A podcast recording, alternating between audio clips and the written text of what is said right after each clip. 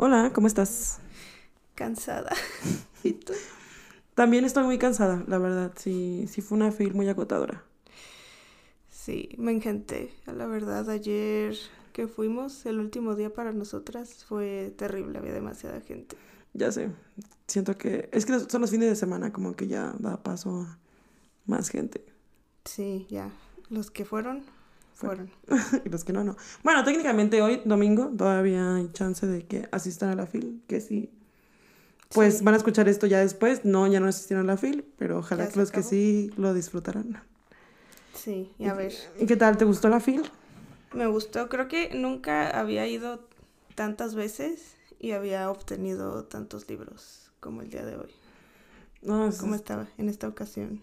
Mm, yo creo, creo que nunca había tenido tantos libros firmados. Eh, creo que es la primera ocasión en que tengo varios ejemplares firmados. Yo solo logré obtener uno. Bueno, se logró uno. Se logró- Es, es más que en otras ocasiones. Bueno, pero vamos a hablar, ¿por qué no se lograron más? Sí, desde el principio. A ver. Pues, primero que nada, el día fue domingo, ¿qué? ¿Qué era el domingo? 26. Domingo 26. Pues nosotros llegamos como a las 2 de la tarde, porque estábamos muy entusiasmados porque queríamos ir a las charlas del punto. ¿Qué es el Eh, punto? ¿Qué es el punto? Yo también tengo Según yo, como que pues el punto es el punto. ¿O tú sabes lo que es el punto? Pues el punto es un foro de lectores y creadores literarios. Ok.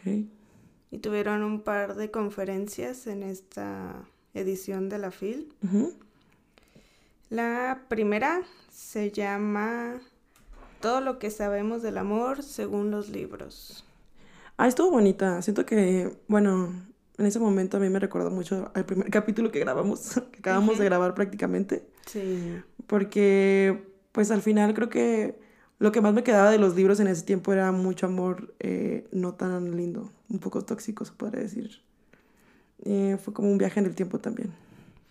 Sí, estuvo muy divertido. Aparte, no conocía muy bien a la mayoría de las panelistas que estaban Ajá. ahí. Entonces, fue interesante conocer y ver caras nuevas. Ah, yo sé. Creo que al final también este podcast nos ayudará a, co- a conocer a más creadores de contenido, o sea, ver como lo que proponen y se me hace chido. O sea, se me hizo chido conocerlas a todas. A mí lo único que me faltó, siento, en ese panel es, fue una voz masculina. Siento que es como que, o sea, si estoy haciendo un panel para hablar de romance, el, amor en los libros, me gustaría escuchar una voz masculina. Y yo quisiera haber escuchado la opinión de Diego, creo que hubiera sido Sí. chido. Te extrañamos, Dieguito. Sí, Diego Salvatore fue el moderador de ese panel y pues obviamente era él el que estaba haciendo las preguntas, no respondiéndolas, pero sí me hubiera gustado ver su punto de vista. ver su punto de vista también. Es muy valioso. Claro que sí, claro que sí. Y luego fue la de, bueno, en pocas palabras, la inteligencia artificial en el mundo editorial, ¿no? No, o sea, se llamaba El lector bicentenario, literatura creada con inteligencia artificial. Este fue moderado por Andrea Moreno. Y estuvo Javier Sotelo, estuvo Montse Ritz, estuvo el escritor de el, el libro de los libros. Javier. Ay, aquí lo tengo, mira. Aquí tengo yo el Programa de la FIL. programa de la FIL. Estuvo Javier M. Sotelo y Claudia Castellanos Tames. La verdad se me hizo muy interesante. Me gustó. Bueno, yo la verdad no me he acercado tanto a las inteligencias artificiales y creo que de momento mi manera de sobrellevarlas es ignorarlas. Las uso cuando creo que es necesario y de otra manera no siento que gobiernan mi vida, pero sí fue interesante ver un, por- un punto de vista como de escritores y de cómo Javier. Creo que lo usó para, fue el que lo usó para las imágenes, para ver cómo... No, creo que fue. Nos faltó alguien. en Sí, sí, sí. Javier Sotelo, el que ya había dicho, el escritor de Lobos. Rodrigo Hunda. Rodrigo Gunda fue el que lo usó para las imágenes, o sea, como para visualizar más un cuento que escribió en su libro, el libro de los libros. Y Javier Sotelo lo usó, creo que los, no, no está no me acuerdo bien si lo usó como para hacer como uso de ella y cómo ella la, la inteligencia artificial lo escribiría, pero se me hizo muy interesante. Y me alegra saber que aún estamos un poco alejados de que sean tan como receptoras emocionalmente, supongo, porque al final sí se ve la diferencia de alguien que escribe como con pasión y sentimiento, a alguien que escribe nada más reuniendo la información que encuentra por ahí. Sí, pues a mí también me gustó, se me hizo muy interesante la conferencia y la que creo que es una maestra, Rosario Castellanos. No. No, ¿cómo se llamaba? No, ay, estoy diciendo algo que ni el caso. Ah, Claudia. Sí. Sí, Claudia Castellanos, perdón. Sí, Cerca Claudia, cerca sí, Rosario Castellanos es, es otra mujer. Claudia hizo, nos hizo una presentación, pero fue una presentación realizada por una inteligencia artificial, lo cual creo que fue mu- mucho, muy interesante, porque la misma inteligencia artificial le dijo qué imágenes poner, cuánto iba a durar la conferencia, los temas a tocar. Entonces, eso se me hizo muy lindo, muy loco. Como que la inteligencia nos dijera que quiere que nos enseñen de ella, ¿no? Así de que es muy meta, muy meta. Sí, me gustó muchísimo. Y sí, es un tema que pues creo que vamos a seguir viendo en el futuro, porque pues la inteligencia artificial está aquí para quedarse, para evolucionar. O sea, sí, to- todavía no estamos en un punto en el que la inteligencia artificial va a poder escribir un libro igual que lo hace un humano, pero pues cada vez se está acercando más a eso. Sí, sí, tienes razón. Sí, y bueno, al final de estas conferencias Ajá. nos dieron regalos. Uh, aquí amamos los regalos, los regalos, las cosas gratis, las cosas de buena voluntad, las amamos. Entonces, yo por suerte, de hecho, tuve la oportunidad de tener el libro de Chloe Gong, el de Bildama Fortuna, Bildama de la Fortuna, que era la conferencia que después seguíamos. Tuve ese y tuve la de La canción de las almas gemelas de Cristina Laure. Fueron los libros que afortunadamente me tocaron. Sí, y también una bonita bolsa. Ah, me encantó, me encantó la bolsa. Sí, a mí también. A mí los libros que me tocaron fue también... Ah, no, iba a decir, a mí también me tocó Bill, Dama de la Fortuna, pero no, ese lamentablemente yo lo tuve que comprar con mi propio dinero. Pero el que sí me tocó fue Los frágiles hilos del poder de B. E. Schwab, Y el de Mariana Pavlova, ¿no? La nación de las bestias. La Nación de las Bestias también, que lo tenía por aquí o no me lo traje. Creo que está fuera. Sí. Pero ahora te toca comprar los dos primeros nada más. Sí. Ay, no, pero qué caros están los libros ahorita. Me gustaron las portadas, por lo menos son, bueno, creo que me gusta que sean también portadas bonitas. Creo que ahí ya hay, hay algo valer todo el esfuerzo. Sí. Sí, esos fueron nuestros regalos y ya... Pues shout out al punto. Gracias por los Gracias al punto por sus regalos, gracias a, a los patrocinadores que tuvieron ellos. Sí, Por- todo muy lindo. 10 de Sí. 10. Sí, o sea, dieron muy buenos libros.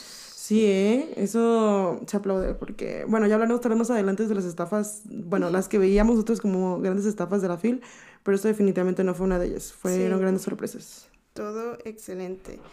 Y como ven que al salir de esta conferencia nos encontramos al mismísimo señor Sergio Mayer.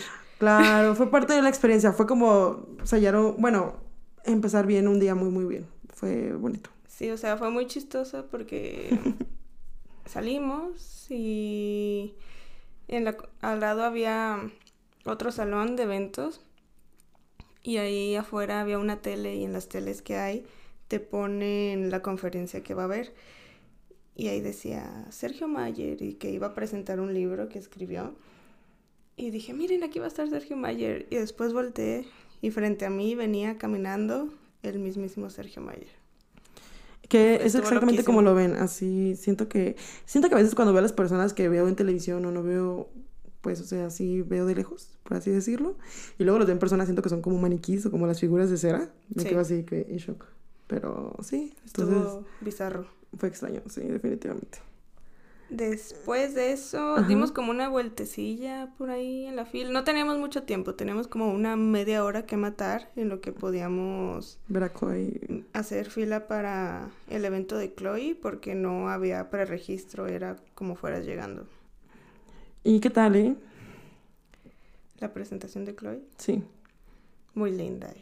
Me cayó muy bien. Siento que, se, siento que se nota como es alguien joven y fresco, ¿no? O sea, Sí. me gustó mucho. Eh, La verdad, yo no había leído, yo no tuve la oportunidad de leer sus libros. Ahí fallé. Fallé, fallé. Sentí que fallé, ya ahí empecé mi- mis primeras fallas a mi gran e imposible programa de actividades de lectura para la FIL. Ya ahí fue mi primera falla. Pero bueno. Sí, yo no fallé. Yo sí Tras. cumplí con mi tarea. ¿Y de qué te acuerdas? ¿De qué platicó Chloe? Bueno, yo, cosas que recuerdo. Nacimos el mismo día. Chloe Gong Sí, y yo nacimos el mismo día.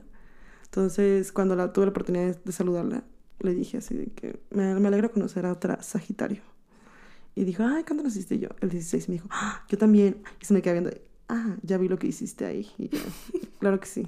Yo la más mastermind. Y fue muy linda. Ella, pues, con los datos que nos diste de que ella, eh, mientras estudiaba, hizo sus libros, la verdad, y de cómo la biblioteca que tenía, por ejemplo, a la, a la mano cuando ella era estudiante para escribir sus libros, siento que fue muy chido. Sí, porque alguien le preguntó eso, ¿no? De que, oye, ¿cómo sobrellevaste escribir un libro y estar en la universidad al mismo tiempo? Y ella, muy humilde, mi chiquita, dijo, para nada. O sea, a mí me encantó, o sea, fue algo que en realidad no, no fue un obstáculo, sino que le ayudó a estar ahí en la universidad porque tenía el recurso de la biblioteca y como sus libros están ambientados en China, no, Chin- China, en Shanghái, en los años 20, pues sí tenía que hacer bastante investigación y para eso le sirvió muchísimo la biblioteca de su escuela, pero también nos contó que como parte de su investigación se apoyó mucho de los relatos de su familia porque pues como bien saben, en una guerra, en algo donde hay un conquistador y un ganador, el ganador siempre escribe la historia. Entonces, ella se apoyó mucho de su familia para que les contaran como pues su versión de la historia también. Sí, este, creo que es lindo, fue lindo como que ella también, creo que lo- la carrera que estudió creo que fue Relaciones Internacionales. Sí. Y como eso le creó la curiosidad por conocer todo esto y bueno, esto y más sumado a su amor a Shakespeare, ya que estos son como retellings. Sí, yo no sabía que su otro libro también es un Retelling. retelling de Shakespeare. La verdad no puedo recordar, entonces no diría ciencia cierta cuáles, pero yo me acuerdo que sus top tres, eh, bueno, los tres libros que ha escrito son retellings y son sus top tres favoritos de, este, escritos de Shakespeare. Sí. Entonces que alguien, una, alguien también le comentó esto de que si piensa escribir más retellings y ella dice que por el momento no, eh, que ella, creo que ella está trabajando en algo y que de hecho no es un retelling por primera vez, lo cual la pone como ansiosa pero emocionada al mismo tiempo. Eh, pero sí, de hecho, luego me puse a pensar mucho lo de los retellings. Me gusta mucho esa idea. A mí, me encantan los retellings. Entonces, ahora sí estoy emocionada porque espero sí en algún momento leer Placeres Violentos la- y poder leer Vildama de la Fortuna. Sí, porque tienes que leer primero esos dos para leer Sí, porque fue mi error que intenté leer. Sí, ¿y te, te spoileaste en la conferencia? Eh, no, la verdad creo que no, casi no me spoileé. Fue muy bonito, me, o sea, siento que al ser ella joven, como nosotras, joven, Sí. claro, me gustó mucho porque sentíamos que tenemos cosas en común, por lo de, lo de Taylor Swift viendo la cosa más en común. Y cuando le preguntan de qué, ay, ¿en qué-?" le preguntaron en qué eras, siente que se encuentran sus personajes. Y al menos la protagonista de Bill Dame la Fortuna está en su Lover era. Entonces, mm, estoy muy emocionada por poder llegar a él en algún momento. Sí. Ah, también, ¿qué, qué más le preguntaron? Pues es que es lo que más... También tiene como una... No recuerdo bien cómo era, pero me gustó su proceso de creativo. Era como medio interesante, pero no me acuerdo cómo era. Yo tampoco, pero por ahí tenemos videitos que quizá después los subimos al Instagram para que nos sigan. Es arroba entre lectoras pods. Sí, por si también ahí les dejamos como los libros de los que vayamos hablando en el podcast, por si les quedan dudas y si quieren dar una vueltecilla.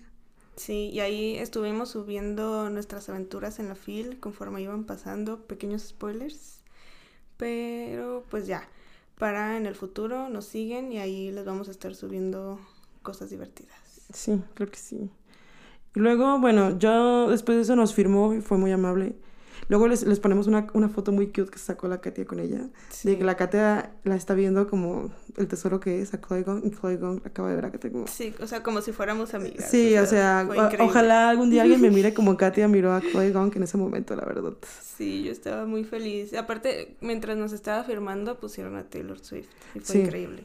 Nunca olvidaré, creo que nos firmó cuando estábamos viendo, estaba escuchando New Romantics, porque antes estaba I Know You Were Trouble y dije que I Know You Were Trouble, pues spoiler alert, es como de mis canciones menos favoritas de Taylor. Y dije, justo esa canción cuando van a firmar y luego cambió a New Romantics y dije, It's a Sign. Sí, esa es de nuestras canciones. Bueno, a mí, a mí sí, sí es de mis canciones claro, favoritas. Sí, sí, sí sin, sin, duda alguna.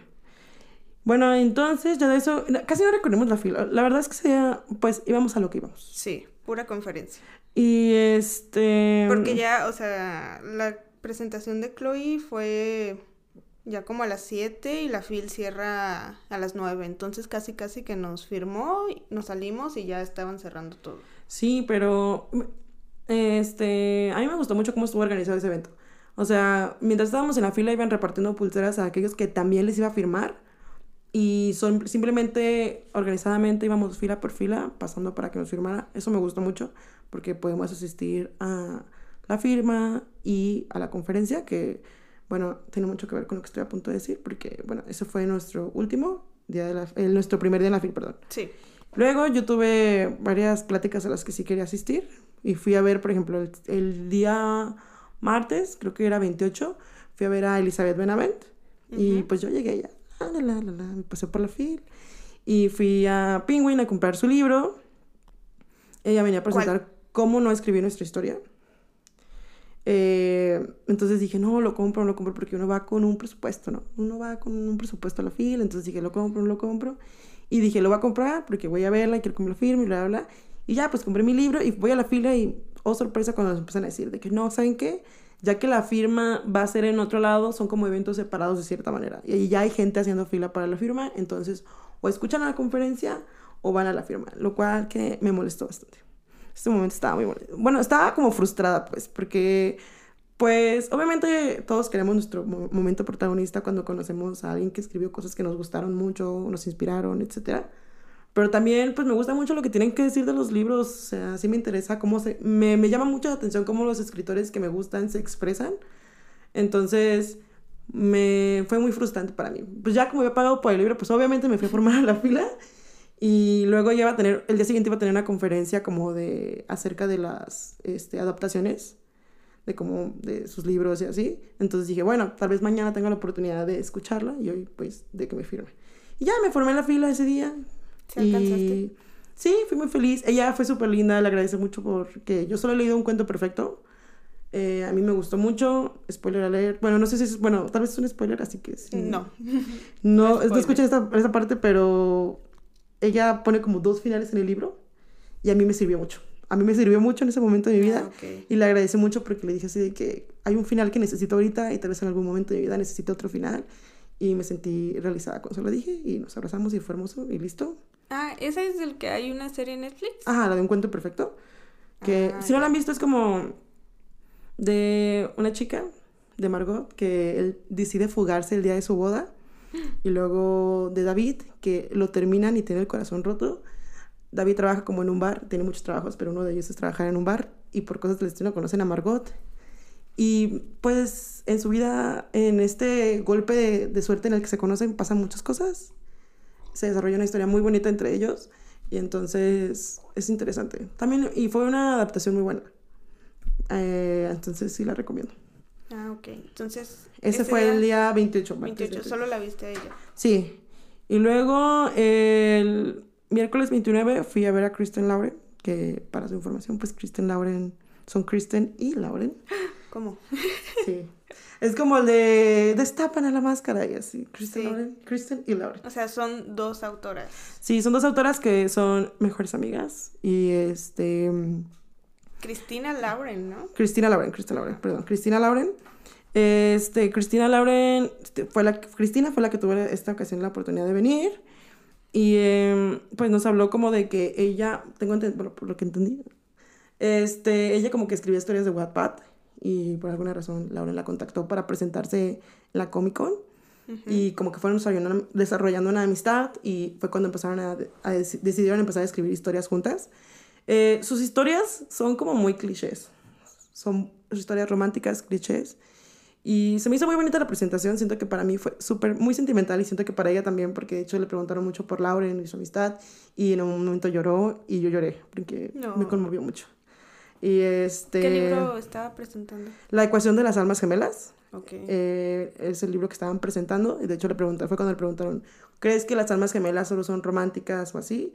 Y fue cuando ella dijo, no, pues yo para mí, de hecho Lauren es como mi alma gemela, es mi amiga y así, y fue cuando lloró y yo lloré me gusta pensar que todos lloramos ahí. Sí. Y fue muy bonito, la verdad. Fue muy interesante primero porque pues, son dos personas que escriben un mismo libro y a ella dijo que le ponía muy feliz cuando la gente se sorprendía de esto porque significa que estaban haciendo un buen trabajo, ¿no? Que no se veía como un libro parchado de que, eh, pedazos de esto y pedazos de esto y pedazos de esto. Eh, tienen un proceso de creativo en el que siente que ella es más Messi que Lauren. Lauren es como la organizada de las dos que describe mucho este podcast porque pues Katy es la organizada de nosotros y yo soy la desorganizada. Y cómo van empleando como ideas como para ir rellenando espacios y como que todo tiene un, un Dropbox y luego van juntando las ideas y creando un libro. Wow, qué interesante. O sea, a mí se me hace muy loco, o sea, escribir un libro con alguien más porque, o sea, como he visto libros de otras personas que escriben así. Eh, un libro, pero de que, ah, una escribe un capítulo y la otra escribe otro capítulo y se van así como complementando, pero o sea, hacer una sola historia en la que intervienen los dos, sí se me hace complicado. Sí, ella menciona que, o sea, cuando ya relee los libros o le mencionan frases, dice, ah, yo ni siquiera recuerdo si eso lo escribí yo o lo escribió Laurel. Eh, se me hace muy chido. Eh, y luego también nos habló de cómo pues en este libro, bueno, no, en el de Honeymooners, de Una luna sin miel, eh, la protagonista es de ascendencia mexicana y su mamá es de Guadalajara. Uh, representas. Ajá, entonces ella dijo que obviamente ella y Lauren jamás habían estado antes en Guadalajara, pero que ella busca eso mismo de que sus lectores puedan verse reflejados en los libros. Entonces siempre intentan como de que, a ver, este chino-americano, coreano-mexicano, digo coreano, este ¿cómo se llama? bueno, gringos coreanos. Entonces, como que siempre busca esa manera de que su público se pueda llegar a sentir identificados en sus libros y que su trope favorito para escribir es Enemies to Lovers porque siente que agrega como el humor suficiente. Ese es el favorito. Y que el de Lauren es Friends to Lovers. Qué bonito. ¿Cuál es tu trope favorito, Kat? Ay, no sé, me el de ahorita. O sea, creo que el mío sí es Enemies to Lovers porque sí me gusta mucho esa chispa, como ese de que oh, te odio, pero no sé por qué me gusta, me, me, gusta esa conexión. Esa. Y sí siento que tiene razón, da mucho como que se ha cagado a ratos. Y cuando leo historias románticas me gusta que agregue ese toque simpático. A mí también me gusta, pero cuando está bien hecho. Porque últimamente no te puedo nombrar un libro en el que lo haya leído así, no me acuerdo ahorita. Pero si no está bien hecho, o sea, hay muchos en los que duran nada más como uno o dos capítulos siendo enemigos, así de que dis que se odian y las razones por las que se odian están bien tontas, la verdad, o sea, no se las creo. Y como ya sé que es un enemies to lovers, digo, ay, bueno, sí, esta es la parte en la que se odian, pero ahorita ya se van a querer. Necesitas verdadero odio, tú quieres un verdadero odio. Sí, yo quiero un, me gusta que haya un verdadero odio bien fundamentado con Sí, o sea, que sí, que sí sea creíble que se odien y que sí haya razones lógicas por las que se puedan ir enamorando o que vayan haciendo una amistad. Eso sí me gusta. Pero no creo que sea mi favorito. favorito. Me da mucha risa siempre que sale y me encanta y me llena el corazón cuando es el de solo una cama. Ay, Ese me parece muy chistoso y ya siempre que lo llego a leer es como... Mm". Llegó el momento. Llegó el momento. Eh, para esto es para lo que estaba esperando. A mí, yo soy muy fan del fake dating. Ah, el ah, fake dating me da vida. Me, me gusta mucho que haya esta tensión de que, güey, tenemos que fingir y que llegue un momento en que para los dos eso es real. me encanta. A mí también, eh, ese es de mis favoritos también. Eh, creo que mi menos favorito es el de Lauren. En, el de como Friends to Lovers, digo. Mm, mm, sí. Ah, a mí tampoco, no me encanta. Casi siempre cuando hay algún triángulo amoroso y está de que el amigo de toda la vida y el que acaban de conocer, siempre me voy por el que acaban de conocer y por lo general el amigo de toda la vida me cae mal. o sea, por ejemplo, como en los Juegos del Hambre, que está Gail y oh, Pita. Detesto a Gail. Entonces siento que también es como un eco de eso porque me recuerda a Gail. o sea, todos están pagando los platos rotos de Gail. Increíble. Sí, maldito.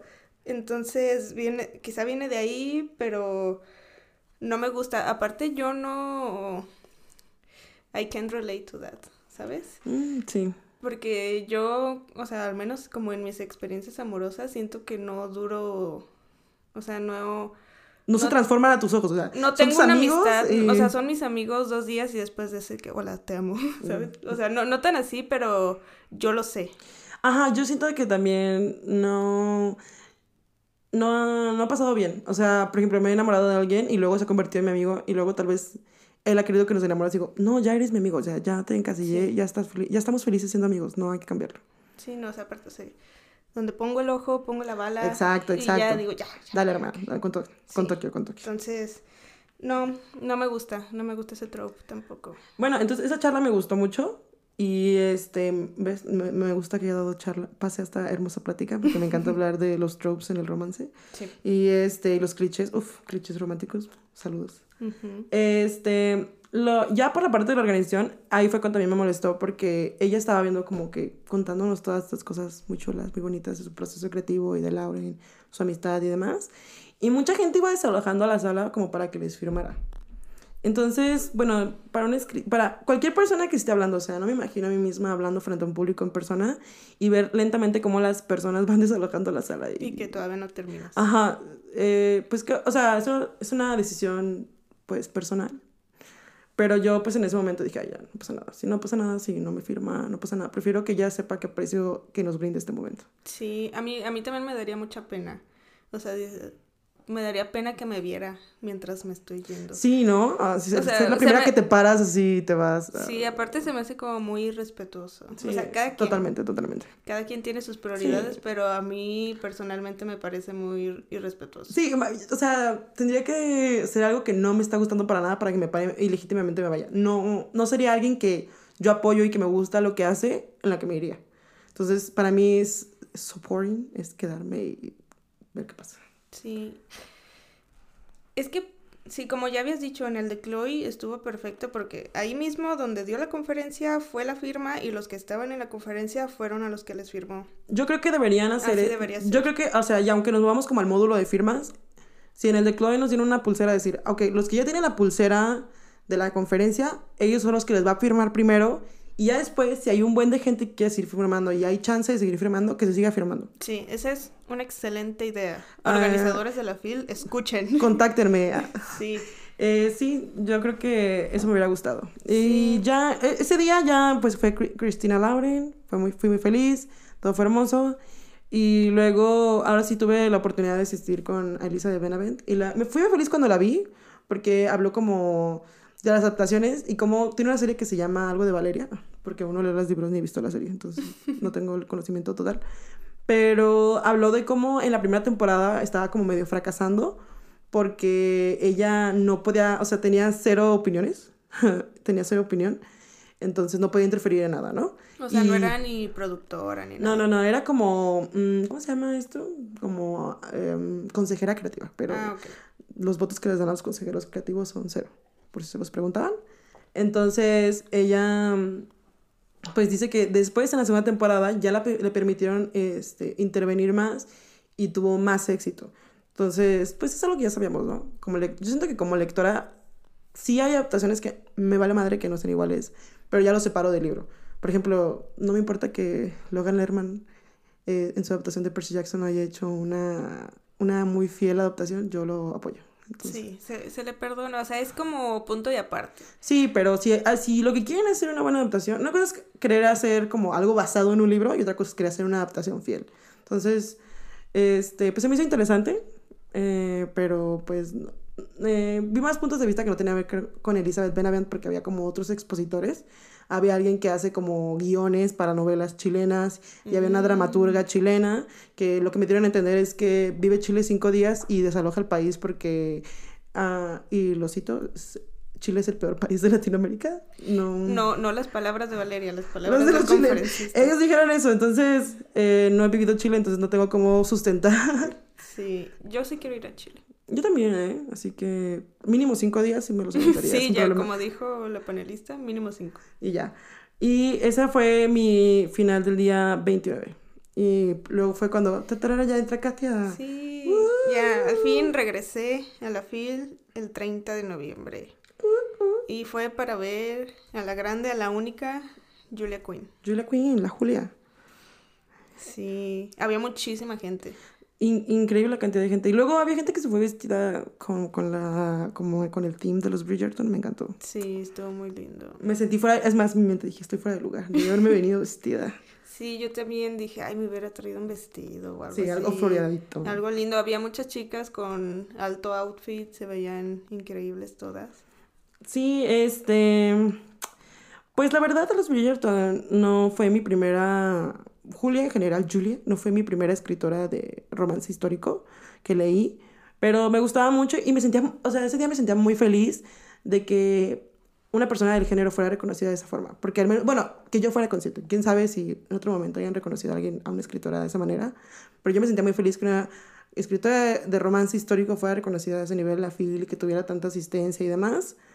Y no quiero decir que estoy decepcionada. O sea, estoy feliz de haber asistido, estoy feliz de que se hiciera, pero era evidente que ella no podría tener como todos sus pensamientos escritos que la llevaron a escribir Bridgerton, ¿no? O sea, es una saga que ella escribió como por el 98, creo que comentó. Sí. Entonces, obviamente es difícil que me diga así de que, ¿y por qué Anthony hace esto? Y ella así de que, pues, güey, lo escribí en el 98. Hazme Sí, el de hecho nos dijo algo así de que lo escribí cuando estaba embarazada de su hija o su hija acababa de nacer y ya ahorita su hija ya salió de la universidad, o sea, ya pasó demasiado tiempo, los detalles ya no están frescos, pero fue muy buena onda ella, o sea, sí la sentí así como, como una tía. Sí. Fue encantador. Número uno, bueno, lo que yo resalté definitivamente fue que me gustó mucho cómo habla del confort de la novela romántica. O sea, yo supongo que el confort que ella habla de que es un escape, yo lo veo así en general en la literatura, por lo mismo yo, yo fiel a la ficción, nunca no ficción. Entonces, eh, me gustó que me hablara que de que, pues obviamente el mundo real existe y debemos ser conscientes de ellos y trabajar para que pues, sea un buen lugar.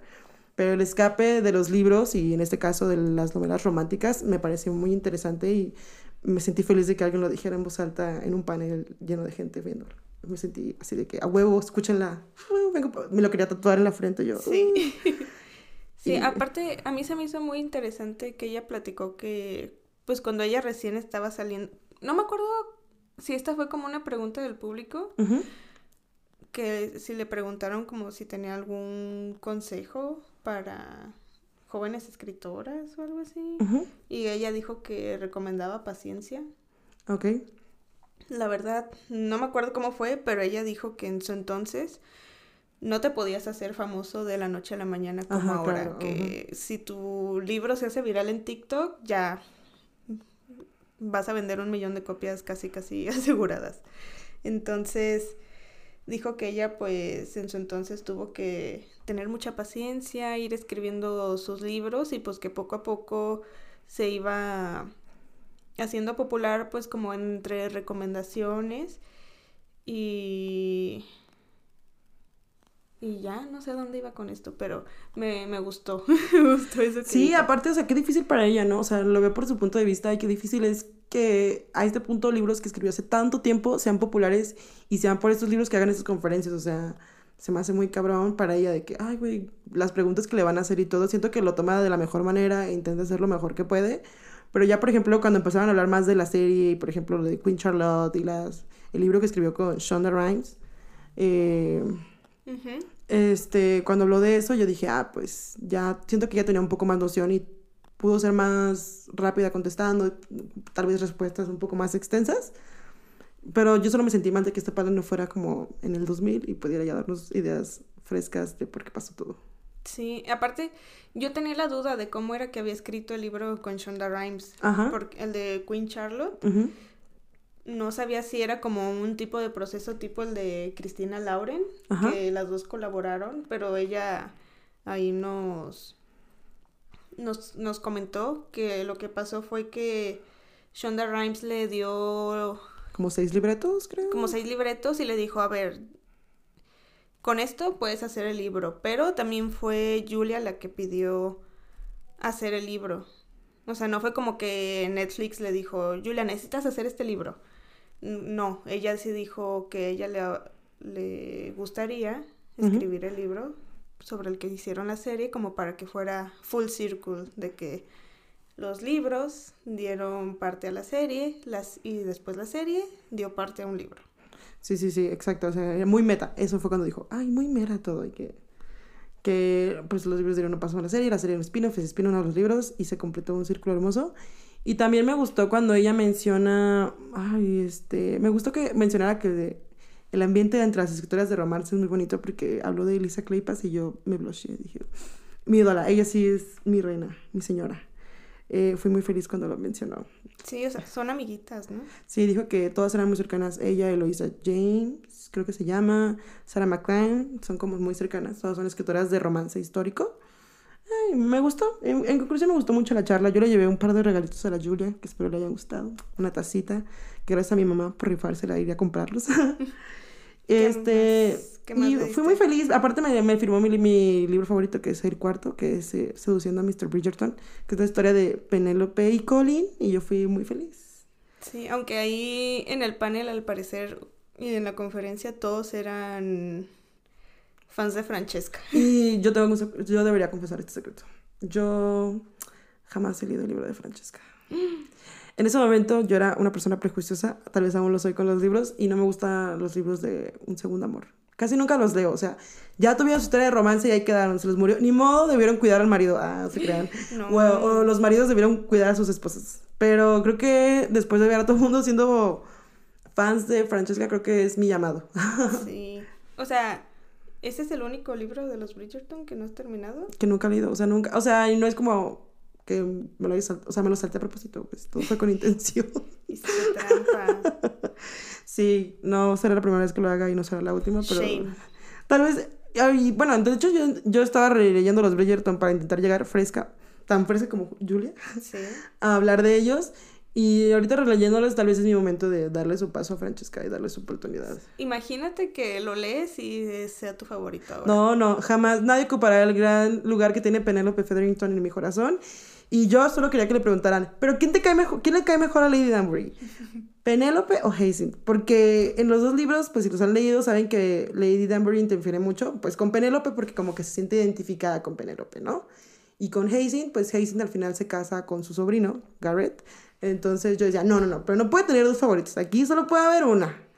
Y creo que eso está conectado al hecho de que no me gusta que se vuelvan a casar los personajes, como verán. Sí.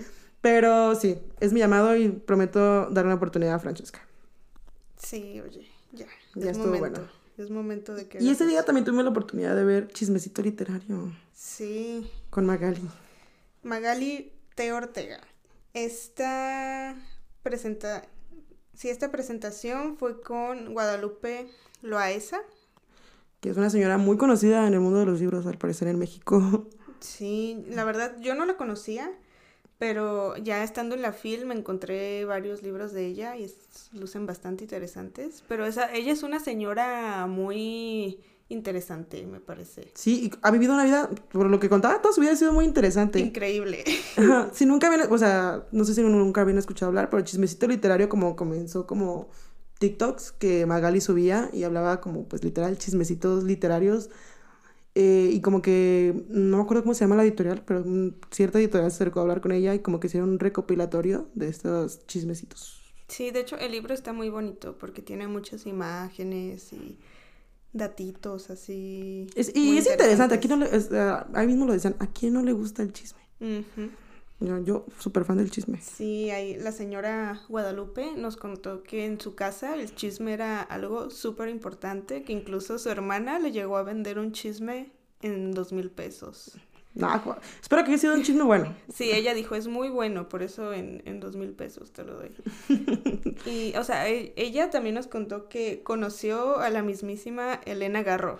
Sí, ¿eh? Que ella iba entrando a la casa, tocó y pregunta, sale una muchachita y le dice, y le dice ya, sí, ¿tú eres Elena Garro? No, soy Elena Paz, la hija de dos monstruos. Y yo dije, Sí, no, la hija pendeja de dos eh, monstruos. sí, para ser, eh, sí, sí, sí, la hija pendeja de dos Sí. monstruos.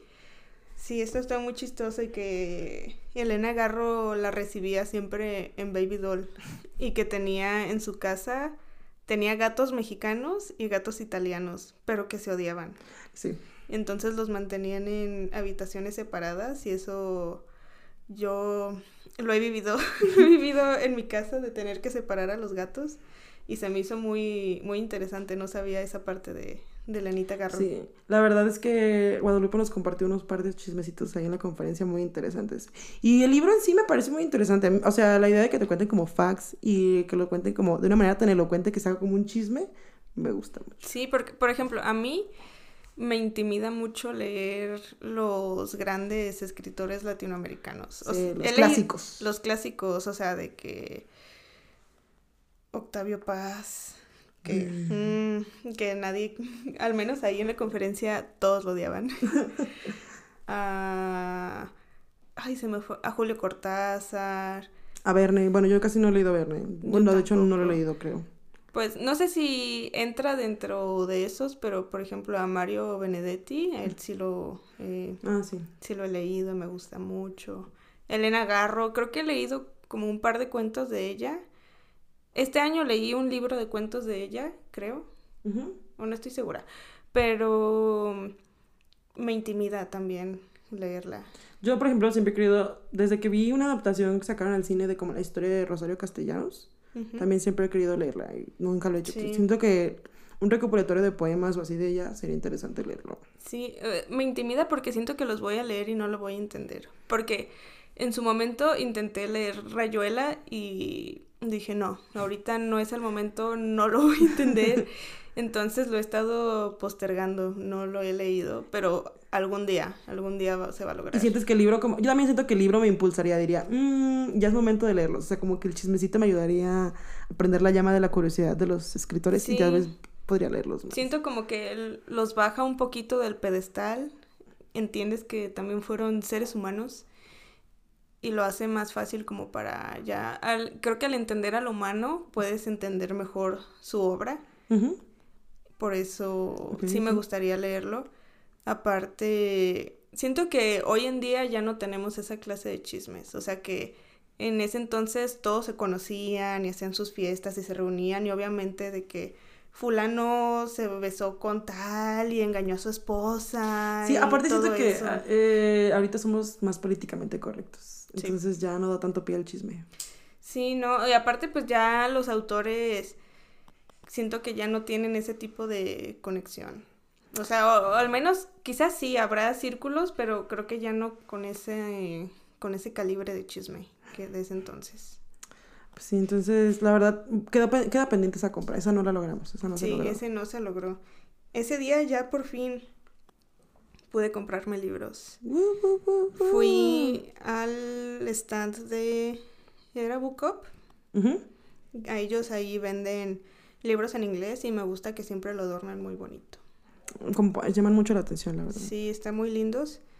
En esa, en esa ocasión me compré Tomorrow and Tomorrow and Tomorrow de Gabriel Sevin. Porque yo, muy tonta, muy ilusa, pensé que me lo podía firmar. y no, o sea, al día siguiente teníamos la presentación de Gabriel Sevin. Y yo dije, ay, pues, del comprarlo en inglés a comprarlo en español, prefiero comprarlo en inglés. Aparte estaba muchísimo más barato, como la mitad de lo que cuesta en español. Sí, siendo, o sea, siendo honesta, la presentación en español estaba súper bonita porque Sí. era, bueno, era bonita porque era pasta dura, pero ni siquiera te gusta la pasta dura. Sí, no, no me gusta leer en pasta dura. Entonces dije, ay, pues lo voy a comprar y que me firme ese, pero pues oh sorpresa, spoiler alert, para el día de mañana Gabriel no, bueno, no Gabriel, sino que la editorial no permitía que te firmara libros en inglés o de alguna otra este, publicación que no fuera la de ellos. Entonces, pues ya, eso lo trataremos después, pero me compré ese, me compré también The Secret History de Donna Tartt, que ese libro ya tengo también muchísimos años queriéndolo leer y nomás no lo leo. Pero ese, por alguna razón, siempre digo, ya lo voy a leer, pero quiero leerlo en físico. Entonces vi la oportunidad, estaba más barato que en Amazon y dije, sí, se va, se va a hacer. También me compré The Way of Kings de Brandon Sanderson, que es el primer libro de una serie de fantasía que tiene él. Esta serie de fantasía todavía no la termina. Y, o sea, todavía no lo voy a empezar a leer, pero quiero tenerlo ahí. También es como de esos libros que quiero leer en físico. Entonces, no hay prisa. Sirve que pues después voy comprando los, demás. pero pues ya, tengo el primero y también estaba a muy buen precio. También me compré, ya por último, Sense and Sensibility de Jane Austen. Esta, o este stand tiene solo libros en inglés, por eso todos son en inglés. Pero, ¿cómo, cómo es en español? Sensatez y sentimientos. Sensatez y sentimientos, sí. De Jane Austen. Eso nunca lo van a firmar, pero estaba bonita la portada. sí, es que estaba muy, muy linda la portada. Tiene como este dibujo de las hermanas ahí, sí son hermanas, ¿verdad? En la portada y está chiquito. A mí también me encantan los libros, entre más pequeños, mejor. Más fáciles de transportar, mejor. Sí. Entonces estaba muy lindo, me lo compré y creo que eso fue todo. Esas fueron mis compras en ese stand y de ese día. Ah, yo la verdad también me compré Sense, and Sensibility porque la portada es muy bonita. Y me gusta que la letra sea grande. y estaba. La, letra del de, libro dentro es, me gusta que sea grande. Ni me había fijado. Y este, y sí estaba muy bonito. Ya lo verán si nos siguen en Instagram. Verán sí, vamos a subir fotos de nuestros libros. Este, entonces, ese fue el único libro que yo me compré en inglés. Yo aún soy muy amateur. Soy un bebé leyendo en inglés. Y em, ese día, pues ya creo que ese fue todo. Ah, yo, ese día me compré el de Seducción de Mr. Bridgerton. Ah, Seducción del señor Bridgerton. Para que me lo firmara, porque yo no los tenía en físico. Y decidí empezar mi colección desde el 4, porque así es como se hace. Me compré ese. Y creo que de momento fue todo por ese día, por el jueves 30. Sí. Hasta ya llegamos a viernes primero. Sí, el primero de noviembre lo que teníamos en la agenda era ver a Gabriel Sevin, que es la autora de Mañana y Mañana y Mañana. Ah, que lo dijo durante la conferencia y se me hace bien bonito cuando dicen los nombres de sus libros en español. En español, sí, lo intento. Fue muy bonito, me gustó mucho. Eh, ¿Qué tal te pareció la conferencia? Me gustó mucho. Ella al principio siento que sí se veía como muy tímida, como que no como que no le gusta hablar así en con un foro tan grande, o, no sé si no está acostumbrada, pero sí se veía al principio como muy tímida. Como intimidada, ajá, sí, intimidada. Sí, sí como intimidada, pero siento que conforme fue progresando la conferencia se fue soltando.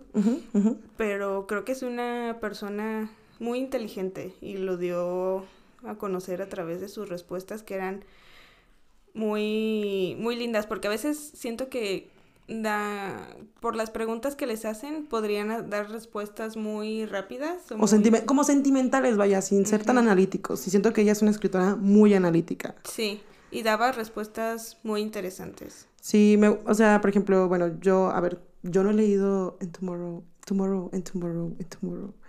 Entonces fui arrastrada por la gran recomendación de Katia. Y me siento muy feliz, me dieron, me salí con muchas ganas de haberlo podido terminar antes de la conferencia porque yo llevo como dos, tres páginas, que no es nada. Eh, pero al menos, no sé de qué trata, pero me dio el hint de que no es una historia de amor, pero es una historia de dos personas. Entonces, como una lectora empedernida de historias de romance, me gusta mucho la idea como la conexión tal vez más platónica de las cosas. Me gusta también mucho que, este, como ella dice, Fíjate que no lo mencionamos, pero en la conferencia de Chloe, ella dijo que ella intenta no poder no poner demasiado de sí misma en los personajes. Sí. Eh, lo recuerdo mucho porque a lo largo de todas estas conferencias de las que hemos ido hablando y asistiendo y demás, siento que, a excepción de Julia Quinn, que no nos habló tanto de eso, siento que los otros autores sí ponen algo de sí mismos en los personajes. Por ejemplo, en el caso de Gabrielle Sevin, dice que ella se siente muy identificada con Sadie, que es la protagonista de Tomorrow and Tomorrow and Tomorrow, y de, pues, el medio que, en el que se mueven ambas, de que ella, de hecho nos contó una anécdota muy específica de, eh, de una conferencia, de un lugar donde había, ido en Australia antes, también como una conferencia de libros, y como el pan era puras mujeres y ella como que no, se, no lo había notado ni siquiera y luego vio que el pan era como de girlies en la literatura o algo así, ¿no? Sí. Y que dice que pues yo no me veía como una escritora, una escritora mujer, solo soy escritora, no soy escritora mujer. Y este, y como ella se siente cercana a su personaje Sadie por eso, porque ella también se mueve como en un mundo de hombres, vaya. Y no quiere, o sea, como que es intimidante, pues ellas ambas quieren no verse como la mujer del grupo o así, sino solo relevantes en su campo porque son capaces, pues. Sí, o sea, no es como cuando, por ejemplo, en el libro trata sobre unos amigos que hacen videojuegos. Entonces, el mundo de los videojuegos, de la creación de los videojuegos, es principalmente dominado por hombres. Y no es como que digan, ay, es el hombre creador de videojuegos. O en su caso, por ejemplo, ella como lo habló de que cuando hablan de escritores no dicen el hombre escritor, al contrario que cuando son Mujeres. mujeres, sí hacen como, ah, ella es la es famosa para ser escritora, cuando eso pues no suele pasar con los hombres y es algo que sí trata en el libro porque Sadie en es- estando en este mundo dominado por hombres la no se la toman en serio. Por ejemplo, son ella y Dos colaboradores. y otros dos colaboradores, pero hay uno que es como el creador, o sea, son co-creadores, Sadie y este otro personaje que ahorita no me acuerdo del nombre, soy muy mala para recordar los nombres, pero ellos dos son como la cara del proyecto, entonces a ella le costaba mucho que no se la tomaban en serio y cuando hacían entrevistas siempre asumían que todas las grandes ideas y todo lo creativo del proyecto lo hacía el chico en lugar de ella. Entonces, sí. Bueno, Sí. Eso, me, eso me da a entender que ella sí pone mucho más de sí misma en los personajes. Y pues como tú hablas, el libro habla mucho y toca mucho el tema de los videojuegos. Y como ella sí cree que es una... con- O sea, sí se hace como conexiones en los videojuegos. O sea, si uno siempre piensa que los videojuegos es algo como muy solitario. Y yo siento que, bueno, yo no soy una persona que juega muchos videojuegos. Pero siento que también existe como este factor de solo hablar y que las personas no te vean, como el podcast en sí Sí. de que te ayuda a fluir, ¿sabes? O sea, no te sientes intimidada de que alguien te está observando y entonces te comunicas con otras personas de diferente manera, pues. Entonces, tal vez las cosas son más fluidas o fluyen de una manera diferente. Y también hay una cierta cercanía que se crean en los videojuegos. Eso Sí. me parece muy interesante. Y la creación de los videojuegos en sí. De que mucha gente, bueno, conforme fueron haciendo las preguntas el público y demás, ellos hablaron de que los videojuegos en sí era muy interesante porque eran como historias dentro de la gran historia que era Ujú. que era el Said y el otro chavo que ninguna de los dos recordamos su nombre. Ujú. este, me dio mucha curiosidad por ver los videojuegos y verlos de diferente manera. Sí, que- de hecho yo cuando estaba leyendo el libro me moría por jugar esos videojuegos que describen ahí y me sentía muy triste de que no existieran. Entonces si alguna vez alguien los crea estaría increíble. Es la primera en la fila para jugarlos. Sí, sí, sí. O sea, muchos están basados en otros juegos, pero tiene como su giro y la historia que pues sí Gabriel le dio a cada uno y están muy interesantes. De hecho, también como de lo que estabas hablando, ella nos contó una historia que no sé cómo llegó la historia a ella, pero que eran esta familia que era un hijo que estaba cuadrapléjico y que sus papás pues como que se le decían, ay hijo, por favor, este, es- convive con nosotros. Y él solo quería estar jugando videojuegos porque ellos pensaban que él estaba solo y que no tenía amigos y ellos querían como pues que conviviera con ellos, que platicara y así. Entonces, algo pasó, el chico muere y ellos, que los papás se sorprendieron mucho porque llegaron ahí al funeral todos los amigos que él hizo mientras jugaba videojuegos. mientras jugaba videojuegos y ellos no se habían dado cuenta de este de esta amistad que él tenía con todas estas personas. Ellos pensaban que nada más estaba jugando ahí solo y pues no, o sea, los videojuegos te ayudan a también crear relaciones con otras personas. Sí, de nuevo, me gustó mucho y me muero por leerlo. Ah. Sí, ya, léelo. Ya es hora. Y bueno, eso fue todo por la, conferencia de Gabriel Sevin, porque pues aquí viene la parte triste donde Kat tenía su libro en inglés de otra editorial y este no pudo firmarlo. Y yo tuve que abstenerme de comprarlo en ese momento. Ya se salía del presupuesto el libro. O sea, es que el libro costaba... Como 500 pesos. No, bueno, 430, algo así. Pero pues ya, prácticamente 500. Sí, era un poco caro. Ya era ya, ya se había gastado el día anterior. Aparte, yo ya me había sentido muy feliz con la experiencia que tuvimos porque estuvimos muy adelante en la charla y me gustó mucho todo lo que se habló y me gustó como ella es como muy metódica de nuevo en sus procesos y este todo lo que contó de que pues ella es judía, en parte es judía, como el protagonista del mitad judía y mitad coreana. Como el protagonista de la historia, el varón, no sé, Y este, de nuevo, la cercanía que yo pone, todo lo que ella pone de sí misma en los personajes, de nuevo, 10 de 10. Entonces, pues ya más adelante les diré si el libro cumplió las expectativas que esa charla dejó. Ah, también me, me gustó mucho cuando habló, en, en, el libro hay un personaje que se llama Marx, que ya habías dicho que eran tres personas. Él se encarga más como, por ejemplo, cuando estaban Sadie y el otro chico creando el videojuego, él era el que se encargaba como de tenerles el lugar donde trabajaban limpio, llevarles café, si necesitaban algo, él lo hacía como mandados, ese tipo de cosas. Entonces ella dijo que, por ejemplo, en el libro ven que está nada más su nombre, pero hay muchísima gente detrás del proyecto. Ah, claro, los editores, la editorial en sí. Porque de hecho aquí estaba el editor que... No, en ese no fue, olvídalo. Se cancela. Se cancela ese comentario. Pero sí, o sea, como que detrás de, de, todo hay colaboradores que no se ven sus caras y no se ve el y no tal vez no son tan importantes como la gente piensa, pero pues lleva al final hacen que el trabajo se cumpla, o sea. Sí, o sea, sin ellos no tendríamos el libro aquí en nuestras manos, entonces dijo ella que quiso crear este personaje de Marx como para darle gracias a todo este equipo y todas estas personas que están detrás de todos sus libros. Sí. También, o sea, como que lo que tú decíamos hace rato de que alguien le dijo de que, ay, ¿qué le recomendarías a los escritores jóvenes? Y no sé qué, y que ella dijo, sigan escribiendo, o sea, me gustan mucho esas preguntas, como más bien respuestas concretas que da de que, güey, pues no hay una fórmula mágica y no es como de que de la bondad de tu corazón, sino como que seguir haciéndolo, o sea, todo fluye. Pues. Intentarlo.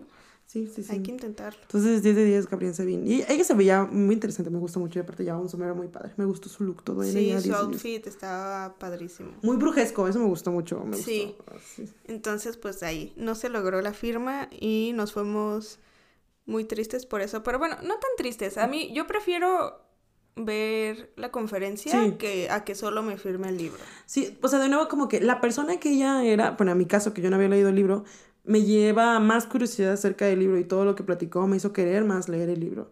Entonces, este, pues sí.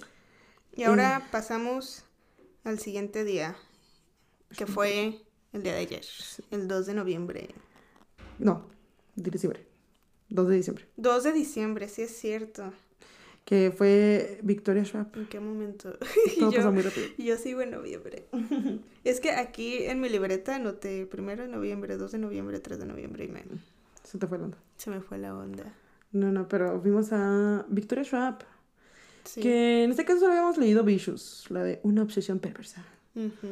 eh, pero ella me cayó, también me cayó muy bien. Siento, sí. Es que, ¿sabes qué? Siento que Ok, con Cristina Lauren me parece muy interesante su proceso creativo ah, porque tienes que escribir con alguien más, ¿no? en el caso de Gabriel Sevin, me parece una persona muy organizada y metódica y siento que a Victoria Schwab es muy parecida en ese aspecto con Gabriel Sevin, de que ambas son personas muy metódicas, pero siento que todavía Victoria es un poco más sentimental.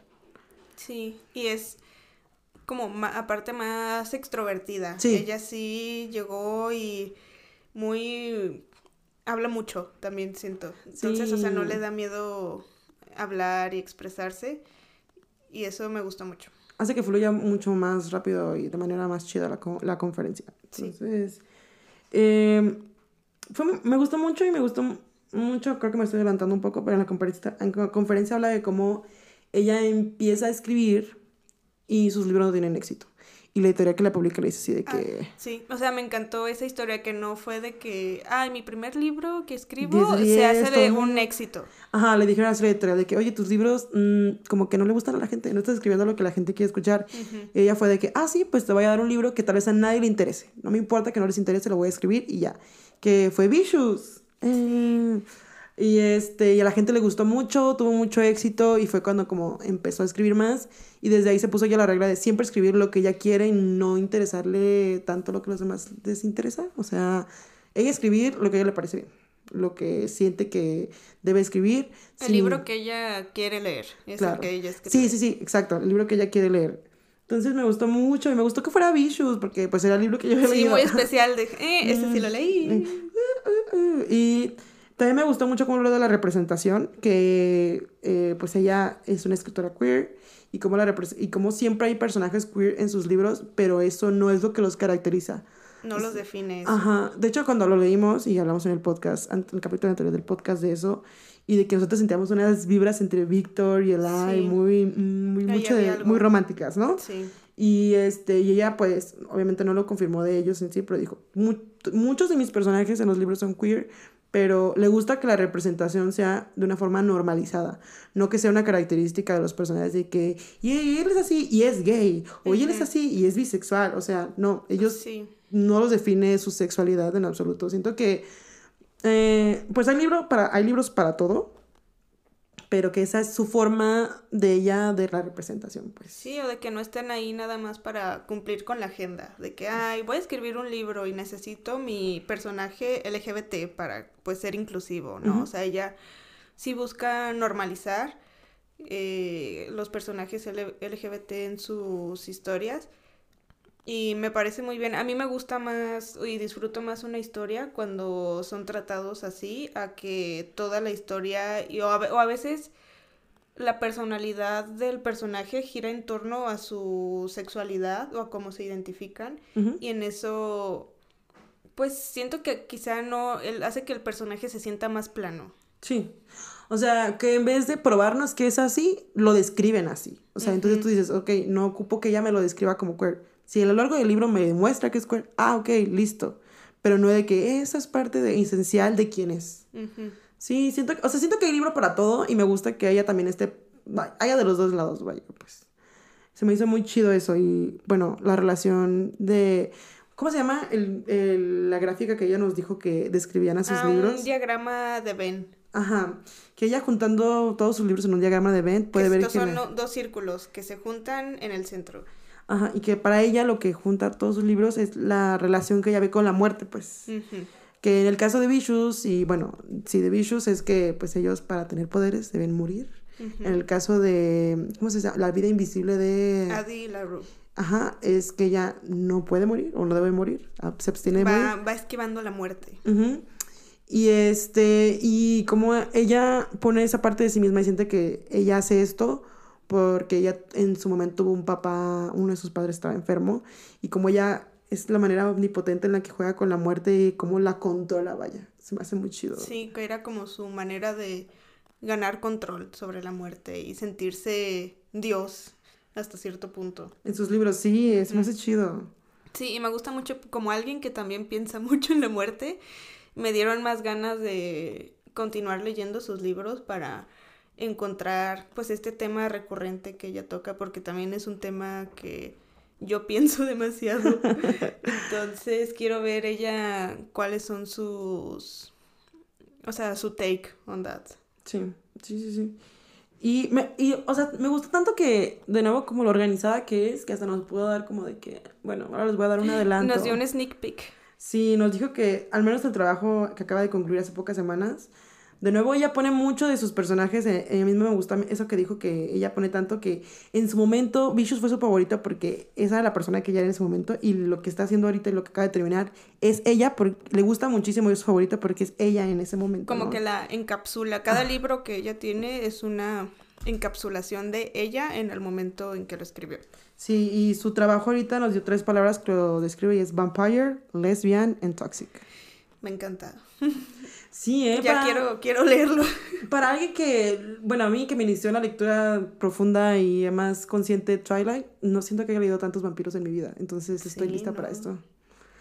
Aparte, o sea, me gusta porque siento que ella tiene 36 años, siento que sus libros tienen cierta madurez y fluidez que otros autores para mí no tienen. O lo que escriben tal vez no tiene un tan, tan, tantísima madurez. Estoy emocionada por leerlos. Sí, ese sí me, me emociona bastante. O sea, y dijo que va a sacar ese, Ajá. después va a salir... Ese es el, es el, el nickname que me tiene, Vampire, Vampire, Lesbian, Toxic. Algo así dijo que era como el nickname. Pero próximamente, de hecho, dijo que en sus redes podría anunciar el título. Así que nosotros vamos a estar al pendiente Estén por si ustedes quieren estar al pendiente. Y entonces, e- ese. Ujú. Luego sigue el segundo de Hilos del Poder, que es la, el spin-off o la continuación que está dando la trilogía que sigue de la de... Una magia más oscura. Ajá. Y luego, ah, creo que va a servir la tercera parte de Vicious. Sí, la tercera. Yo no sabía, yo no sabía que iba a haber tres, yo pensaba que eran dos y, Y, ya. ya. Eso también lo dio a Katia como manera de organizarnos. Cuenta cómo ahora Sí. cambió tu agenda, tu agenda, perdón. Sí, yo pensaba leer eh, el segundo de Vicious Ajá. ya este año o empezando el siguiente antes de que se me olvidara todo lo que pasaba. Pero ahora con esta noticia, lo que voy a hacer es que me voy a esperar. Ya que vaya a salir el tercero, voy a releer el primero, leer el segundo y ya leer el tercero. Entonces eh, me encanta porque, pues sí, vamos a tener más contenido. Y te digo, yo no sabía, yo según, yo en mi cabeza eran dos nada más. Y la verdad qué bueno que no lo empecé antes porque me hubiera enojado bastante.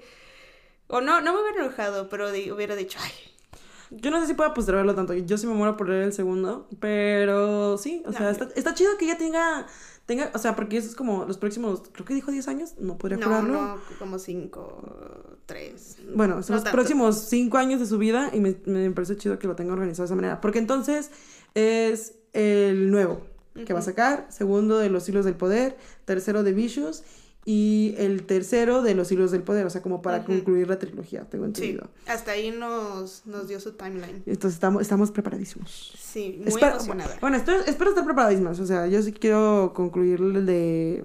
¿Cómo se llama? Una magia más oscura. Sí, ya, ese se- ahora sí vamos a pasar a nuestro haul, que eso incluye el mío, la magia Sí. más oscura. Adelante. Pues yo el primer día, pues fueron los de Chloe, el de Una Dama a la Fortuna, la ecuación de las almas gemelas, luego tuve el Sense and Sensibility de Jane Austen, luego yo me compré una novela gráfica que estoy muy emocionada de leer, que es El amor está en Seúl, que es escrita por Tania Navarrete y Paulina y lo ilustra Paulina Márquez, que tuve la oportunidad de conocer a la ilustradora y 10 de 10.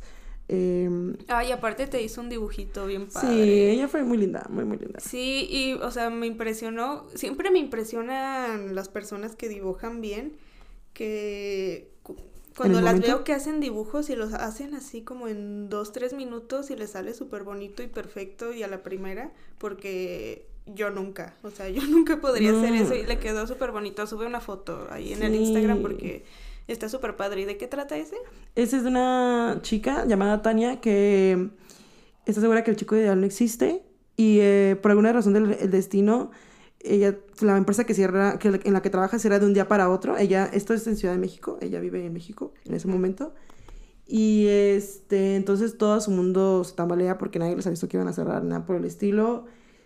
Y, por, y de nuevo, por razones del destino, la, es llamada a trabajar en Corea del Sur, donde entre salidas karaoke y paseos por el río Han y citas para comer tteokbokki, tal vez conoce a alguien que le hace cambiar de parecer de que no, no existe el chico perfecto. Chon, chon, Ay, o sea, chon. suena como un drama coreano. Esto era como el cliché perfecto, yo lo sé. Sí. Estoy muy, muy emocionada. Entonces compré ese. Y este. ¿Qué más compré? Ah, se me fue la onda por completo. ¿Este? Eh, ah, bueno, compré el de Subiendo a Mr. Bridgerton. También compré el de El arte de ser, de ser luminosa. Compré Lobizona. Compré. Uf, estoy emocionadísima de leer este. El de Quiero morir, pero también comer tteokbokki. Oh, Ay, tteokbokki. sí. O sea, estoy muy emocionada por leer ese. Y creo que por mis libros son todo. Eso Creo fue que- todo lo que te compraste. Creo que sí. Yo también mm, me muero por leer el de Quiero morir, pero también comer tteokbokki, así que léelo para que Sí, me lo sí. prestes. Estoy muy emocionada. Sí, yo, aparte de los libros que ya mencioné, me compré Escritores y Amantes de Lily King, que de hecho ese yo lo estaba, lo empecé a escuchar en audiolibro. Ya lo había leído, lo leí hace unos dos años y me gustó muchísimo. O sea, yo le di cinco de cinco estrellas, me pareció increíble.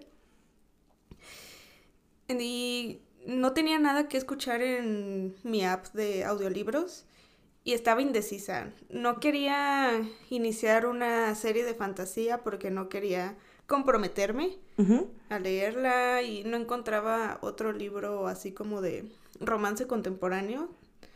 Entonces dije, ay, voy a, voy a releer.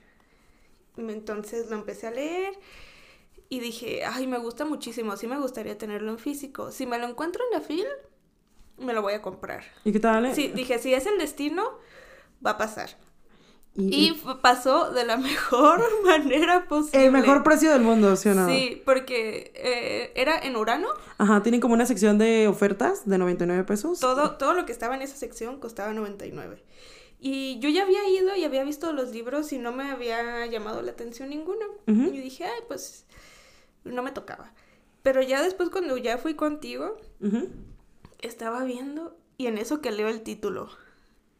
Escritores y amantes de Lily King. Y yo así de, ¡ah! O sea, no, no lo podía creer. Aparte, yo no lo reconocí porque la portada es diferente a la portada en inglés. La verdad, la portada en español Es fea. Es fea, no es nada linda. O sea, no es nada linda comparada con la portada en inglés, que es como un cuadro de... No sé si le llaman naturaleza muerta o... Sé que en inglés le llaman still life, que es como cuando hacen cuadros de jarrones con frutas o comida como ese tipo de cuadros. Entonces, se ve como algo así la portada en inglés, con un fondo negro, es como una mesa, hay fruta, hay botellas, creo que hay como un cuaderno. Muy lindo. Y la edición en español es, aparte tiene como un color verde y un naranja y no me gusta y como papel arrugado. Entonces, no es nada lindo y por eso no lo reconocí al principio. Pero, o sea, estoy muy feliz. Estoy muy feliz de haberlo encontrado. Me el lo compré. precio, todo, todo. El precio fue increíble, fue lo mejor de todo. Aparte que pues ya lo voy a poder leer en español, porque solo lo he leído, pero escuchándolo en audiolibro en inglés. Ujú. Entonces, pues está interesante leerlo también en su traducción. Aparte te estaba gustando y creo que era una buena correlación, precio, gusto, momento, todo, Sí, todo. se, se alineó, se alineó el universo. Los planetas dijeron, este es el momento de Katia. Sí. Entonces, Entonces- me compré ese y tú tenías una copia extra de el de Cristina Lauren, el de la ecuación de las almas gemelas y ese me lo obsequió Vale. Ah, sí. También nos encontramos con una chica de TikTok, ¿tú te acuerdas cómo se llama? Eh, creo que es Linda Books y su nombre y su usuario es guardando guion bajo historias Ujú. y nos hizo un par de preguntas y nos regaló un libro. Yay. Sí, Muchas gracias. Nos encantan los regalos y saber que sabemos. sí. A mí me regaló este, ¿cómo se llama? Bueno, no, no nos lo regaló, nos lo ganamos. Claro, Porque sí, tuvimos que sí. contestar unas cuantas preguntas. Y creo que eran tres preguntas. Y si contestabas dos, ya, ya te tocaba libro. Entonces, a Vale le tocó ¿cuál? Es eh, el hombre hombre muerto en una zanja, es la segunda es la segunda parte. El escritor se llama Luke Arnold. Sí, y a mí me tocó Entre la chispa y la hoguera. De April Genevieve Tucholk. No sé cómo se pronuncia ese nombre. No pero pues. si acabamos de destrozar sus nombres, pero pues Ahí muchas está. gracias por los libros. Sí, Uh. muchas gracias. Siempre apreciamos las cosas gratis aquí. Sí, ganadas. Ganadas. Claro que ganadas. sí. Y creo que ya, ese fue todo lo bueno, también me compré muchos stickers ahí en ah, la sí, zona yo me compré unas ilustraciones eh, que, bueno, creo que eso puede ser de nuestras conclusiones de la FIL, pero a mí me gusta mucho lo que están haciendo con la parte ilustrativa. Siento que le están dando el espacio que merece y siento que es parte, o sea, las, los- las novelas ilustradas, las ilustraciones me encantan y me gusta mucho que la FIL les dé su espacio. Se me hace hermoso. Sí, estuvo muy padre. Yo me compré unos stickers de gatitos. Yo me compré un hermoso retrato de, bueno, una ilustración de Cortázar con muchos conejitos por un cuento de él. Este, y le compré unas ilustraciones a una amiga, a Vero, me encantaron. Me muero por enmarcarlas y tenerlas para siempre en mi pared. Sí. Y pues ya, creo que Ah, bueno, y yo me compré un rompecabezas también. ayer. Ah, de Alice en el País de las de Alice en Maravillas. el País de las Maravillas. Va- sí. vamos, a, vamos a intentar que Katia lo haga en el menor tiempo posible. Uh, uh. Sí, es mi, es mi nuevo hobby que quiero, que quiero implementar. Entonces, ¿qué te parece? Calificación en total. Yo siento que le doy un 4 de 5 a la FIL. Me gustaría que me mejorara un poco la parte de la organización en cuanto a las conferencias y demás. O sea, siento que está... O sea, sí está culero cuando hacen un registro y no- alcanzas, pero siento que el haber hecho un registro también te dice de que, güey, pues puedes o no puedes y ya fue, ¿no sabes? Entonces, esa parte me gusta, así que siento que todavía puede mejorar un poquito la organización. Tal vez 4.5 de 5 estrellas. Sí, yo también tuve una muy buena experiencia, sí. En general, sí, tuvo sus detallitos. Aparte, había demasiada gente. Demasiada, claro. demasiada gente. Que eso, o sea, es hartante, pero no es malo. Sí, no. Pero, o sea, por ejemplo, en el stand de Penguin. Yo nunca pude Random caminar a gusto, jamás pude caminar Nunca a gusto. pude verlo bien porque siempre estaba llenísimo. Pero llenísimo nivel de que no podías caminar por ahí. Y no podías ver bien los libros. Y al estar tanta gente ahí estaba muy. hacía calor ahí dentro. Y a mí eso yo no lo soporto. No soporto tener calor. Entonces, eso fue lo que no me gustó. También, no sé si lo notaste, pero usualmente siempre están los mismos stands. O sea, como un 85%. Los mismos stands de todos los años y siempre los ponen en los mismos lugares. Ajá. Y este año, no sé si desde el año pasado, porque el año pasado no fuimos, pero este año está, los, los movieron de lugar y me sacó de onda porque yo ya sé dónde está cada uno. Sí, cuando buscamos sexto piso fue confuso, pero se logró. Sí, sexto piso me encanta porque tienen unas novelas gráficas increíbles. Ah, ya sé, y luego, este, yo, ¿no te gustó mucho como los libros ilustrados que encontramos en la parte internacional estaban súper bonitos? Sí, esa, esa editorial de hecho se llama... Ay, ahorita no me acuerdo, pero es algo como de un zorro, el zorro algo. Y yo siempre, siempre cada año voy a ese a ese stand, veo los libros, pregunto cuánto cuestan y me alejo lentamente. Sí, son caros, es que lo ilustrado es caro, pero estaban súper bonitos. Aparte, o sea, me pesa a veces comprarlos porque digo, me costó tan caro para que yo lo lea en dos horas. Y digo, no, o una hora menos, ¿sabes? O sea, no me salen las cuentas. Yo siempre que hago, o sea, en, el, en mi Girl Math The Books, este, así mis, mis cuentas, digo, con lo que cuesta uno, compro dos. Entonces, Eso es siempre lo que me desanima, pero el próximo año yo creo que deberíamos comprarnos un libro de ahí, Ay, sí. porque Ay, están súper bonitos. Siento que son como así, me llenan, me llenan el alma de algo bonito. Así, oh. así Sí. que, pues sí, 10 de 10 la fil. Bueno, 4.5 de 5. Sí. sí, fue, fue una gran experiencia, fue una experiencia muy cansada. Y siento que, bueno, yo nunca había tenido tantos eventos hace muchos años en los que, no asis- en los que asistía. O sea, no tenía mi calendario de la fil lleno como este año. Sí, entonces esperemos que el próximo año sea aún mejor, que traigan a muchos autores que también queremos ver Sí. para, para ir. Así que, bueno, eso es por la parte de la fil. Yo quería platicar contigo ¿De qué? de un tráiler que compartimos en nuestras historias de Fallen. Sí, es cierto. ¿Qué te pareció? Pues la verdad, Fallen de Lauren Kate, ¿no? Se llama la autora. Este libro salió hace muchos años, allá cuando estaba de moda Hush Hush y Los Ángeles Caídos. O sea, fue todo un tema porque estaba ese, o sea, de así que yo me acuerdo ahorita de, del tema de Ángeles Caídos, era Hush Hush era Fallen y también había otro que se llamaba Angel Fall. ¿Ese tiempo no también estuvieron de moda los cazadores de sombras? ¿O ya estoy como... Mm, no me acuerdo, pero po- también podría ser, o sea, también Era toma temática- ángeles. Ajá, sí, Los ángeles estaban de moda en esos años. Uh, uh, era, era el sueño que un ángel bad boy te conquistara. Sí. La verdad, yo, por ejemplo, de esos leí nada más el primero de Hush Hush. Bueno, creo que los primeros dos, Ujú. Pero la verdad no me gustaron y ya no quise continuar. A mí tampoco, me- nunca me encantó Hush Hush de Becca Fitzpatrick. De hecho, hace no relativo mucho, relativamente mucho, ella vino a la FIL, creo. ¿Sí? Y es, creo que sí. Porque, y luego yo, es, de hecho, esta FIL vi gente comprando Hush Hush.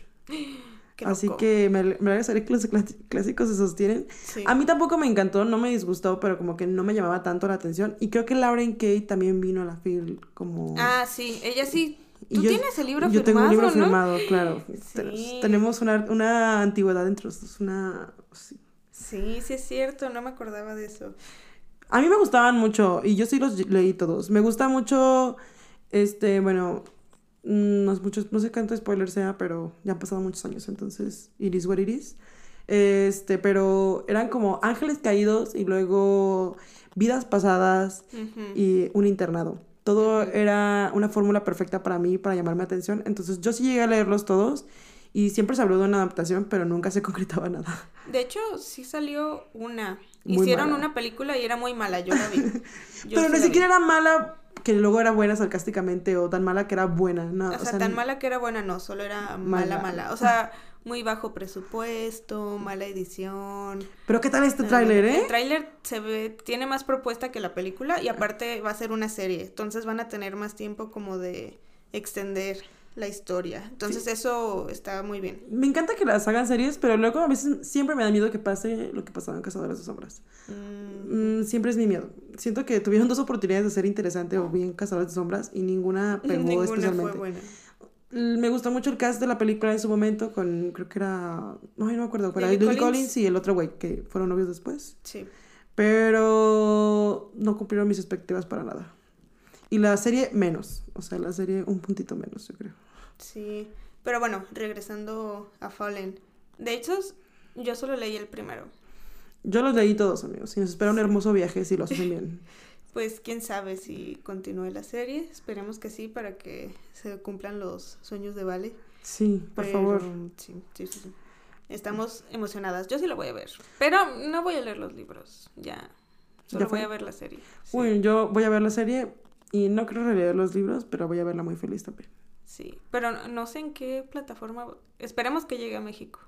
Si no, pues lamentablemente Tenemos que, que usar recursos que no queremos usar. recursos que no serán mencionados aquí. Pero Sí, es pero... lo que tiene, tenemos que hacer a veces. Bueno, entonces esa es mi aportación. Yo me moría porque habláramos de Fallen, porque los quiero mucho. Sí.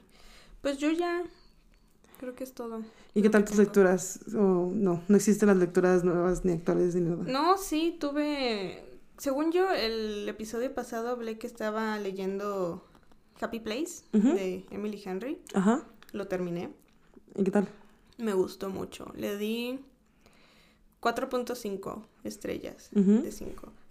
Quizá podría ser un 5 estrellas, pero ahorita estoy intentando no... Ser más crítica. ser más celosa con mis 5 estrellas, porque siento que a veces los doy A diestra y siniestra. a diestra y siniestra y no quiero... Voy a dejar que se cocine un poco, quizá en, en un año lo voy a volver a leer y ya voy a saber si sí es un 5-5, 5 de 5 estrellas pero fue, fue muy bonito. Ya soy una creyente de Emily Henry, voy a leer sus demás libros. Estoy, Bienvenida a la secta. sí, pero igual no perdono el de Beach Read. Ese no, no me gustó. Eh, pues, ¿y qué tal? También, Tenías como cuatro lecturas pasando. sí, por ejemplo, también terminé de leer el de Escritores y Amantes de Lily King. Ajá. Lo terminé hoy. Mm. Y con ese libro al fin llegué a mi meta, a mi meta que yo llevaba más de 10 años o 15, no sé, o sea, desde que tengo memoria yo siempre quería leer 50 libros en un año. Y se logró. Y al fin lo logré. Con ese libro ya cumplí mi meta de Goodreads, mi meta de vida. Un aplauso para mí. Que la editora, o sea, Katia, inserte muchos aplausos, en este gran momento. Sí, aplausos. Me siento muy orgullosa de mí. Esto nunca pensé poder lograrlo.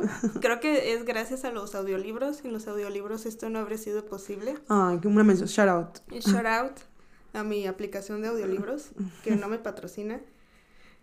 Mm, y me gustó mucho el libro, o sea, sí reafirmo que es un 5 de 5 estrellas. Wow. Este libro trata la protagonista es una mujer de 31 años que ella quiere ser escritora.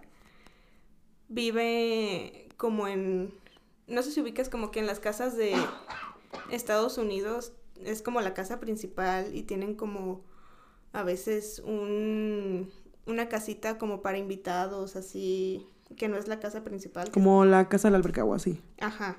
Entonces, ella vive en uno de esos, que es del amigo de su hermano, y tiene mucha deuda. Ella tiene mucha deuda estudiantil, trabaja de mesera, también le acaban de romper el corazón, entonces está lidiando con eso pero también su mamá tiene meses que murió de manera muy repentina en un viaje a Chile, de hecho. Esto nos lleva de nuevo a Chile. Entonces ella está lidiando con este duelo, este, intentando procesar la muerte de su mamá.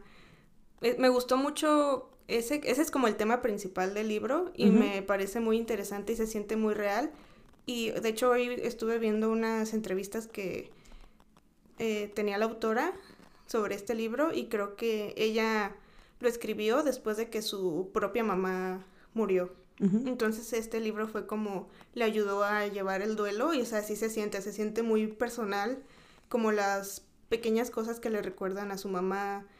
Hay un pasaje del libro que me gusta mucho que ella dice, la única persona que me gustaría que me contara sobre la muerte de mi mamá es mi mamá. o sea, que quisiera que ella le contara cómo fue que pasó, pero pues eso ya no va a pasar. O sea, entonces trata de eso y luego también ella entran como dos hombres a su vida y está como que saliendo con ellos. Entonces trata de eso y son mucho más temas porque también tiene una relación muy complicada con su papá.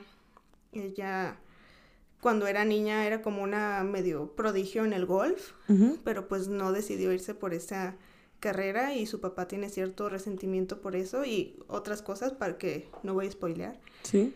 Pero sí es un libro que recomiendo bastante si te gusta como la ficción.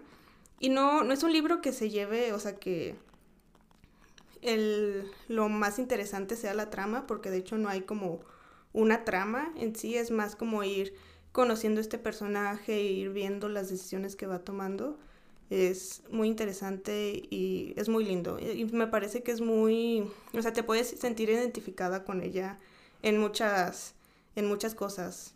Y, y más yo ahorita que ya me voy acercando a los 30. todavía no, todavía no llego ahí, pero ya me voy acercando y ver, o sea, me, me da paz como a veces leer o escuchar de personas que ya están como en, que son mayores a mí y que también todavía se encuentran un poco perdidos en la vida y no saben muy bien cuál es su camino, me hace sentir no tan sola y saber que no soy la única que anda ahí viendo qué onda con la vida.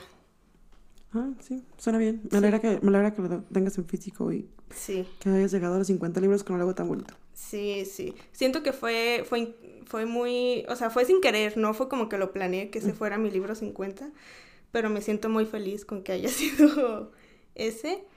Y pues sigo leyendo el segundo libro de Chloe Gong, el de Finales Violentos. Y ese lo estoy leyendo, sigo leyendo Bonnie. Y hoy, como pues ya terminé mi audiolibro, necesitaba encontrar uno nuevo.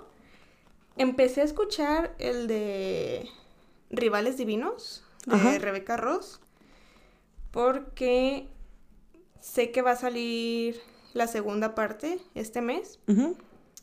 Y dije, a ver, lo voy a empezar a escuchar en audiolibro para ver si sí es de esos libros que sí puedo escuchar. No es, no es que...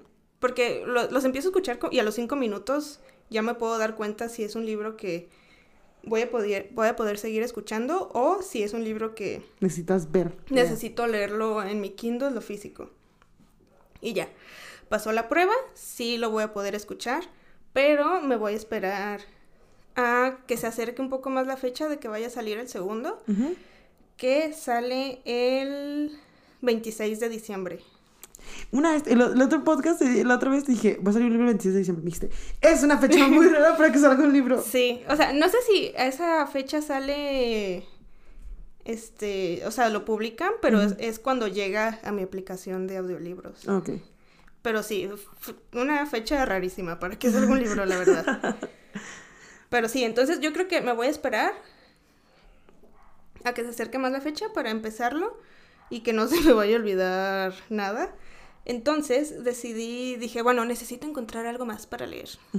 Pero no que sea una serie, porque pues voy a estar en medio de eso cuando ya quiero leer el de Rivales Divinos.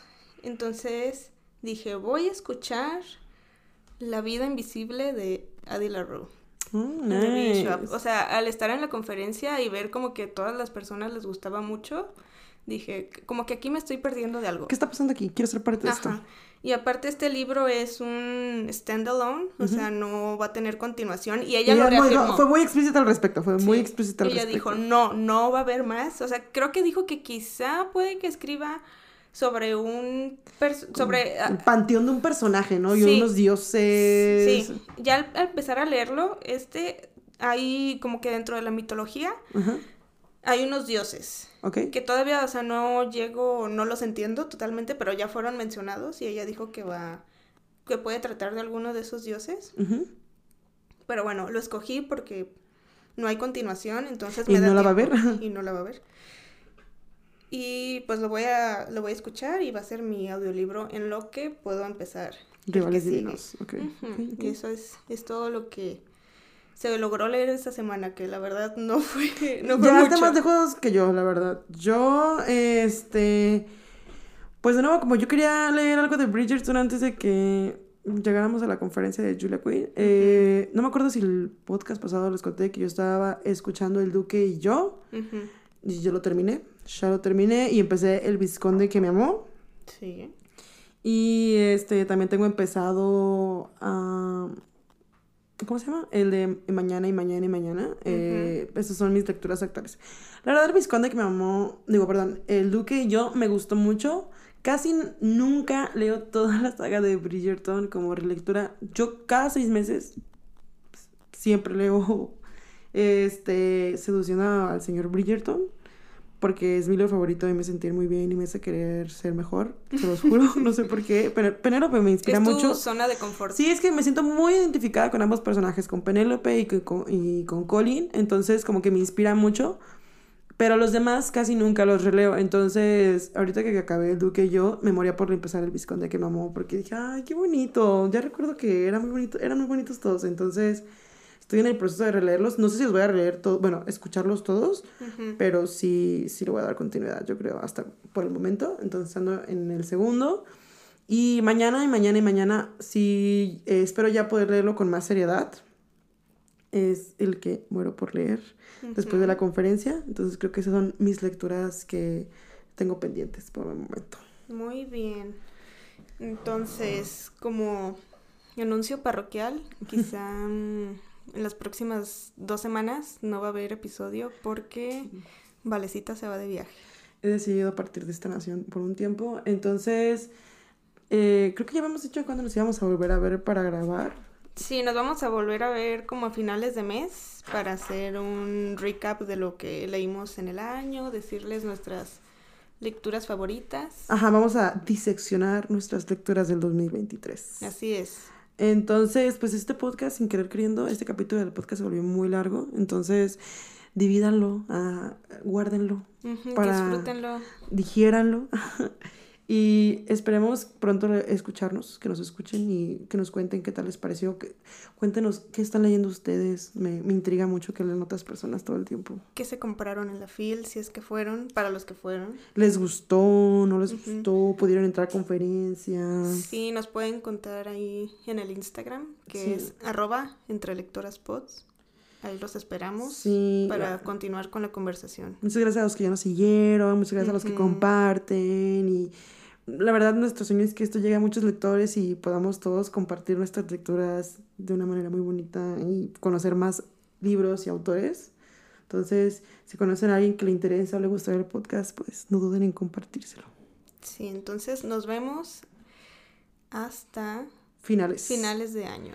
Este, manténganse al tanto de, de, nuevo del Instagram, es muy importante porque ahí pondremos cuándo subiremos el nuevo capítulo. Lo grabaremos a finales del mes de diciembre, pero esperamos subirlo y que lo puedan escuchar antes de que se acabe el año para concluir con el bonito con un bonito capítulo del podcast. Así que nos escuchamos después. Adiós. Bye.